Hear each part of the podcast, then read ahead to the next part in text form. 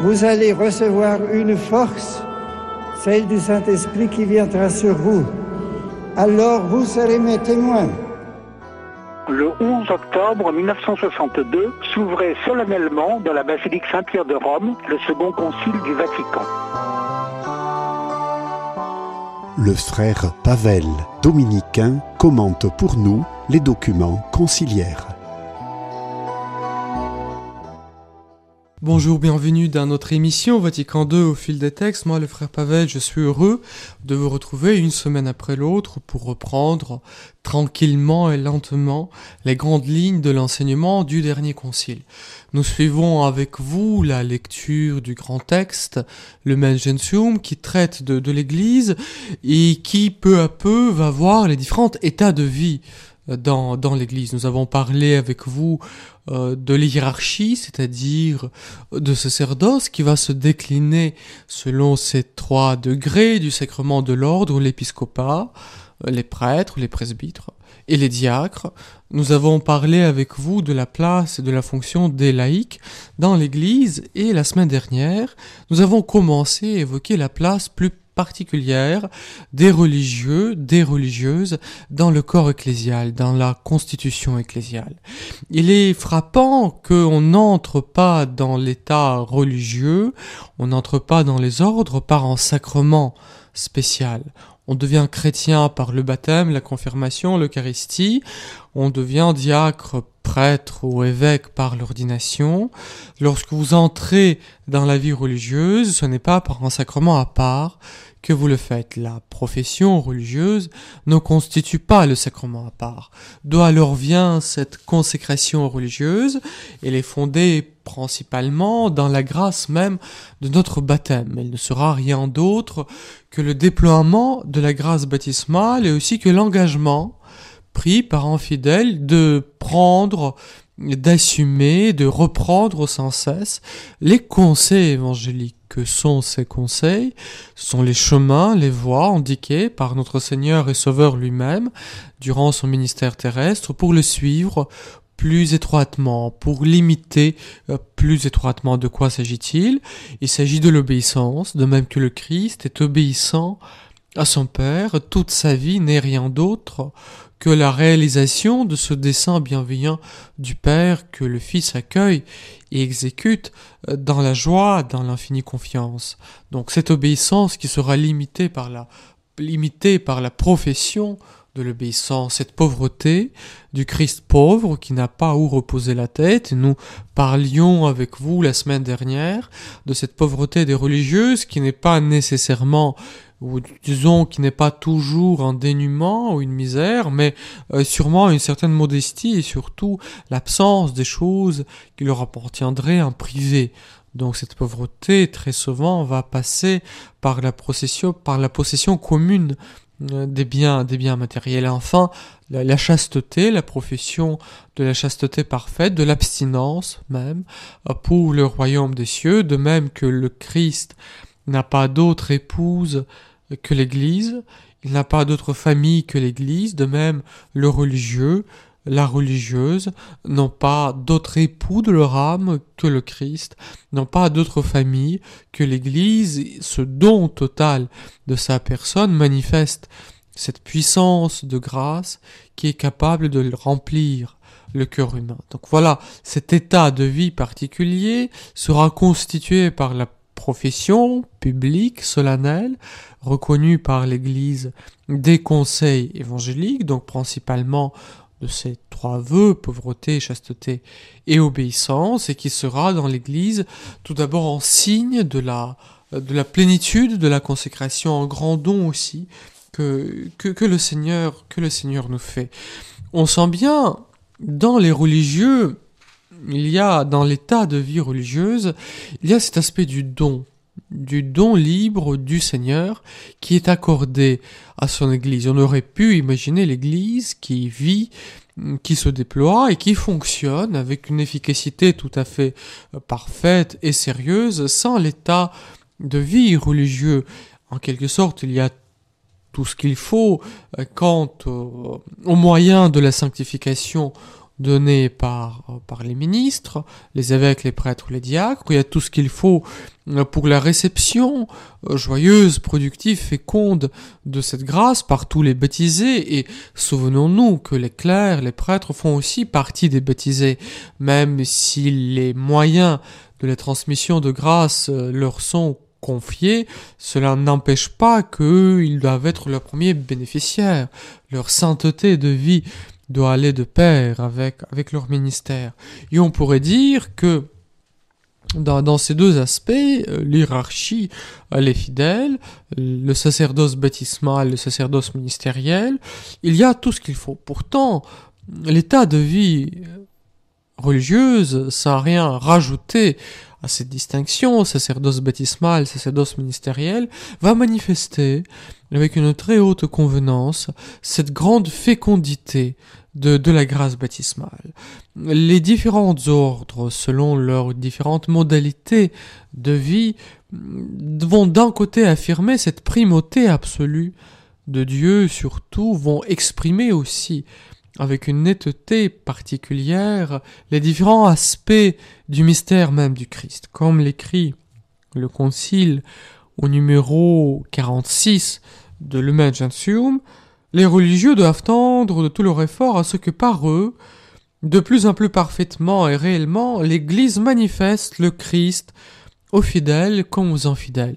Donc les religieux, les religieuses nous disent quelque chose du visage du Christ. Il y a une expression particulière du Christ qui est donnée par la vie religieuse. En quoi consiste-t-elle cette expression? Le Concile continue, soit dans sa contemplation sur la montagne, voilà, les ordres contemplatifs font vivre plus particulièrement ce mystère, cet aspect de la vie du Christ, le Christ qui contemple dans son humanité euh, ce Père de qui il provient de toute éternité soit dans son annonce du royaume de Dieu aux foules.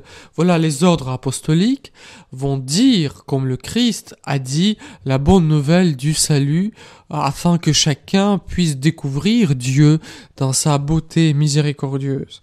Le concile continue, soit encore quand il guérit les malades et les infirmes. voilà, toutes ces congrégations qui se dévouent sans cesse aux soins des malades, des pauvres, des abandonnés, des enfants, nous disent quelque chose de cette miséricorde active, concrète du Christ guérisseur, du Christ docteur, du Christ médecin.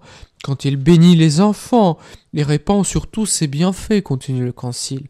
Il bénit les enfants et ses congrégations qui se dévouent à l'enseignement catholique, à la protection de, de la jeunesse, sont là pour nous redire cette beauté de l'œuvre du Christ, accomplissant tout cela dans l'obéissance, la volonté du Père qui l'envoya. Donc vous voyez cette grande différence des ordres religieux allant des ordres purement contemplatifs, comme le sont les cisterciens, les chartreux, les bénédictins, unis très étroitement, consacrés au culte divin. Pensons plus particulièrement à la tradition bénédictine, présente très activement dans le monde euh, pour, euh, pour la prédication, pensons à notre ordre, à l'ordre des dominicains, ou par exemple en enseignant les chemins des contemplations, comme les carmes, en exerçant dans les différents domaines de la vie de la vie humaine euh, cette œuvre de sanctification, comme le font des jésuites, sans évoquer ces innombrables congrégations féminines qui, depuis des siècles, assurent cette présence vivante, maternelle, chaleureuse au cœur de l'Église, de, ce cœur, de ce cœur aimant de Jésus. Donc, tous ces ordres religieux forment autant des aspects qui nous disent, qui nous expriment la beauté du Christ.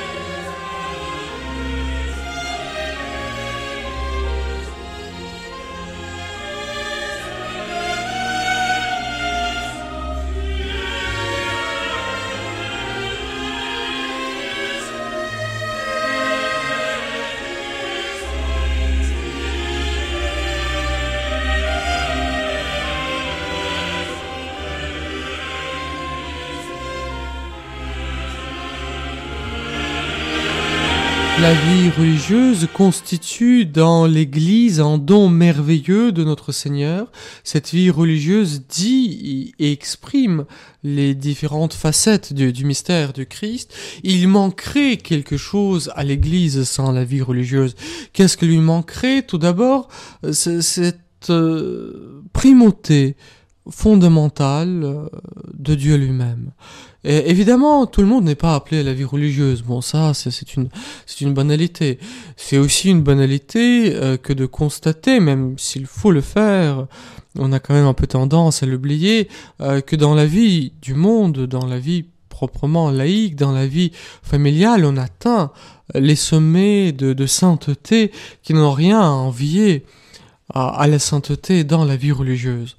Pourtant, pourtant, la vie religieuse a la valeur d'un signe, d'un signe de cette vie baptismale. Euh, voyez-vous, aimer Dieu par-dessus tous, aimer Dieu par-dessus tout, aimer tout le reste en vue de Dieu n'est pas réservé à des religieux seuls. Ça, c'est chaque chrétien, par son baptême, qui, qui est appelé à ordonner toutes les affections de son corps, toutes les affections de son cœur, tous les états de sa vie, son métier, sa vie familiale, ses amitiés, son entourage, à la lumière de cette charité de Dieu qui, qui est répandue en nos cœurs par, par l'action de, de l'Esprit Saint. Aimer Dieu par-dessus tout n'est pas réservé à des religieux, mais les religieux, les religieuses le signifieront d'une manière particulière. Il est tout à fait clair que l'amour qui peut exister pour Dieu dans un cœur d'une telle religieuse et d'une telle mère de famille, c'est peut-être dans le cœur de cette mère de famille que cet amour de Dieu est plus dense, plus riche, euh, plus, plus expressive. Mais c'est dans l'état de vie religieuse que cet amour est posé comme un état de vie reconnu par l'Église, manifesté par l'Église. Il y a donc dans la vie religieuse cette valeur du signe, d'où, à mon sens, une haute convenance que cette vie religieuse soit, soit visible, soit visible évidemment selon, selon sa règle, selon, selon ses propres modalités. Il est l'habit religieux, le mode de vie religieux, une certaine manière de vivre la clôture. Encore une fois, selon la vocation contemplative, euh, apostolique, active d'une telle ou telle congrégation. Donc l'habit, la clôture, le fils religieux, euh, s'il fait partie euh, des, des, fondamentaux d'une telle ou telle famille, sont là au service de toute la communauté chrétienne, sont là pour dire que Dieu peut combler une vie. La fidélité d'un religieux, d'une religieuse, ne peut pas s'épanouir euh, s'il n'est pas soutenu euh, par l'amitié, l'exemple des familles chrétiennes qui, qui l'entourent. Et aussi les familles trouvent dans cette fidélité à sa vocation religieuse un stimulant très fort et très puissant pour persévérer dans l'esprit de leur propre rédemption. Il y a, de leur propre vocation, pardon. Il y a donc dans la vie religieuse cet aspect, le signe. Le signe, on va le dire souvent, et dans les textes du, Vatican II et dans le magistère postérieur, on va reprendre ce grand thème classique euh, d'une vie religieuse en tant qu'elle est un signe eschatologique, c'est-à-dire un signe que Dieu est déjà là, que le royaume des cieux et commencer. Vous vous souvenez, le Christ dit lui-même que dans le royaume des cieux, on ne se marie plus, euh, il n'y a plus de vie familiale telle que nous la connaissons, on est semblable à des anges. On est rempli directement par Dieu.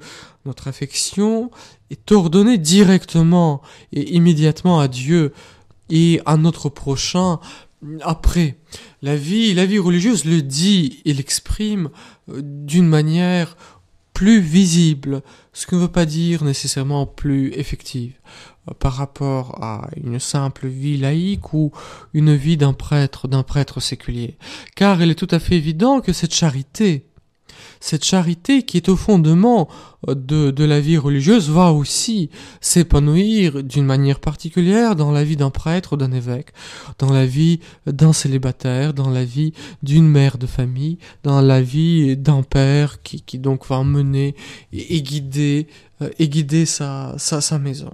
Donc la valeur, la valeur d'un signe.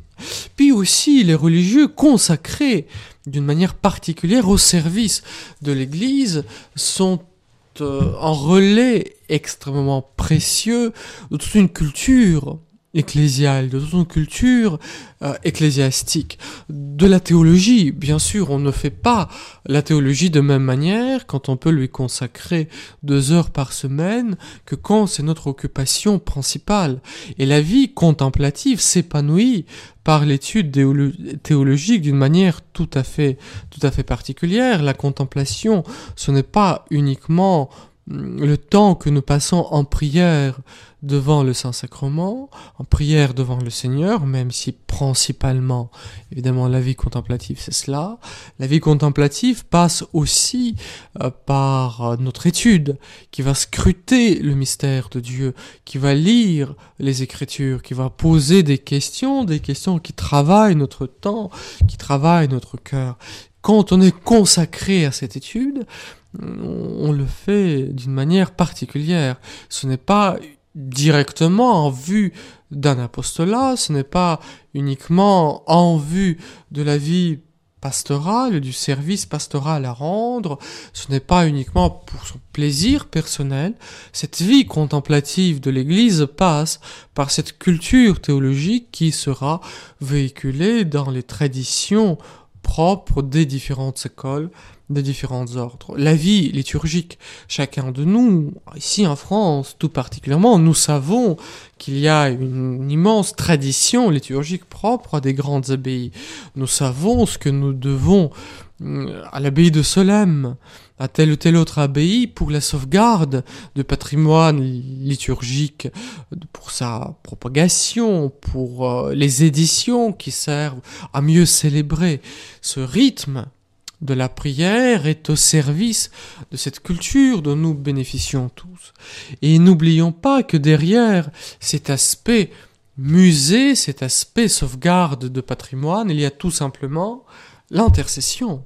L'intercession, l'Église est riche de l'intercession des religieux, de l'intercession des religieuses. Il est tout à fait clair que la mère de famille peut aimer Dieu d'une manière plus brûlante qu'une carmélite, mais les devoirs d'État sont tels qu'elle ne peut pas consacrer deux, trois heures par jour à l'oraison, sans parler de l'intégralité de l'office euh, choral, de la présence quotidienne euh, à la messe. Cette vie contemplative qui prend son temps, qui, qui, qui s'inscrit dans la durée, cette immense richesse de la prière, de l'intercession, est aussi un immense don que le Seigneur nous fait dans, dans, dans la vie, dans la vie religieuse. Et puis, n'oublions pas que les différents ordres ne se contentaient pas à contempler, à enseigner, à transmettre une sorte de culture théologique, liturgique, spirituel, il y a des sœurs et des frères innombrables qui se consacrent, qui se consacrent jusqu'au dénuement extrême au service des plus petits, des plus pauvres, des plus faibles. Comment ne pas évoquer l'immense figure de, Mère Teresa qui, qui a éclairé euh, le XXe siècle. L'Europe a tendance à oublier que pendant des millénaires, des millénaires, l'unique système euh, des soins sociaux, l'unique système qui s'occupait des pauvres, des malades, des moribonds, de l'éducation du peuple, c'était le système tenu par des religieux et des religieuses. Chacun de nous sait que dans n'importe quelle euh, petite ville, dans n'importe quel petit village de France et de Navarre, il y avait le couvent des sœurs qui euh, se dévouaient aux pauvres, aux malades, aux enfants du coin, qui les éduquaient très souvent gratuitement pour une, des sommes tout à fait modestes qui se dévouaient corps et âme à ce service du peuple de Dieu.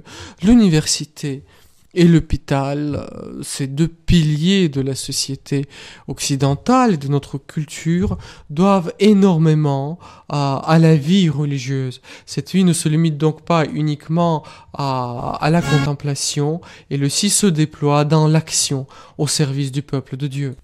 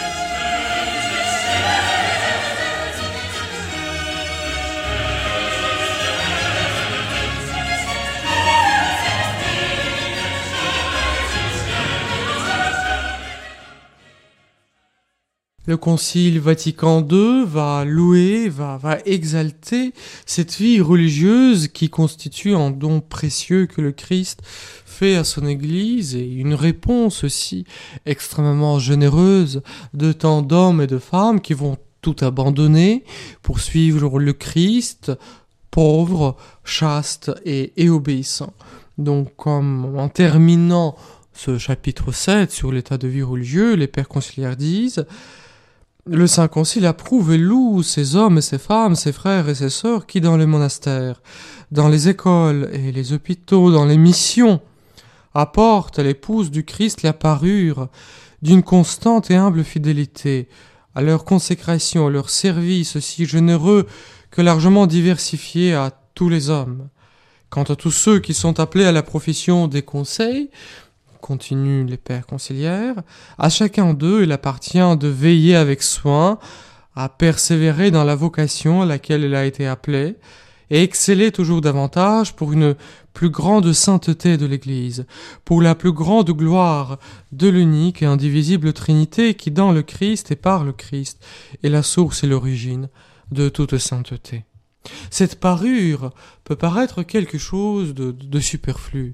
Comme je disais tout à l'heure, en effet, on pourrait imaginer une sorte de réduction du corps ecclésial à l'état clérical, l'état et l'état des, laïcs, des laïcs mariés sans une consécration euh, particulière. Il manquerait quelque chose de cette générosité de l'esprit qui suscite cette réponse totale dans le radicalisme de, de l'évangile. La vie de l'église ne se réduit pas à, la vie, à la vie paroissiale, même si la vie paroissiale est une forme normale, première de l'organisation territoriale de l'église. N'hésitons pas retrouver, à redécouvrir la beauté de cette consécration religieuse, à la soutenir par notre amitié, par notre prière, avec toute la richesse théologique, liturgique, spirituelle, et qui se déploie dans la vie de ces hommes de, de ces femmes qui se donnent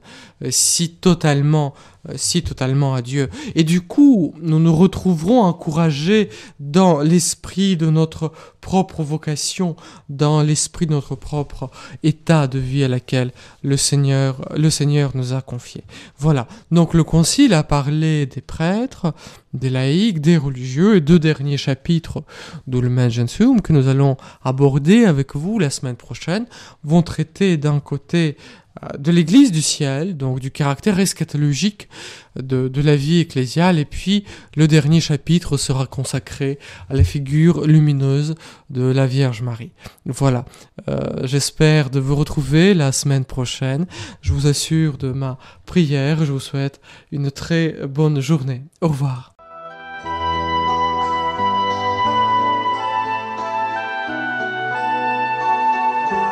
C'était le frère Pavel, dominicain, qui commentait pour nous les documents du Concile Vatican II.